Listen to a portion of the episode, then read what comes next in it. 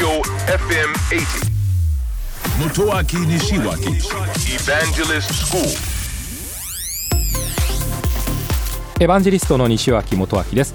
東京 FM エヴァンジェリストスクール7月22日放送後のですねポッドキャストをお届けをしましょう。さて番組の中ではですねスマートフォンのサイズの変化特にあの画面のサイズですね。まあ昔はスマートフォンなんて言わなかったわけですよあの折りたたみの形だったりですね。まあ、なんとかしてこの画面の大きさを広げようと。それでも3インチとかね4インチぐらいなんですよね。番組の中でお気づきになりましたかね。ずっとあのサイズのことをインチって言ってたんですね。不思議ですよね。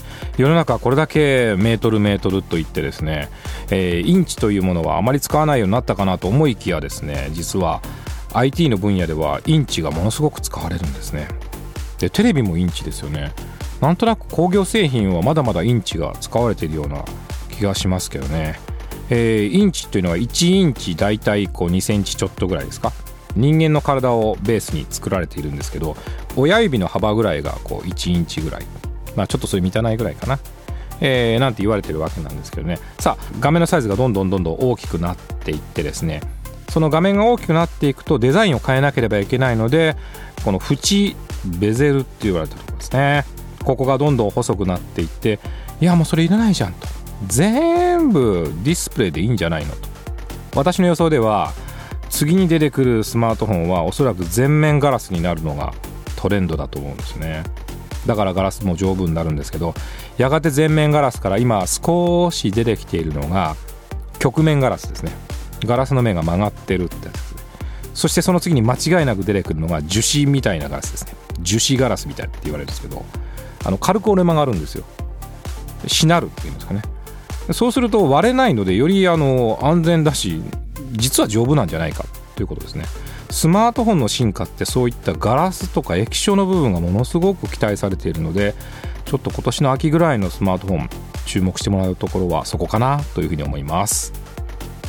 東京 FM エヴァンジェリストスクールは毎週土曜日深夜12時30分から乃木坂46の若月由美さんと一緒にお届けをしております、えー皆さんからの質問にお答えしたり大変楽しくお届けをしております。ぜひオンエアの方も聞いてください。聞いてください。信じて立ち向かえ。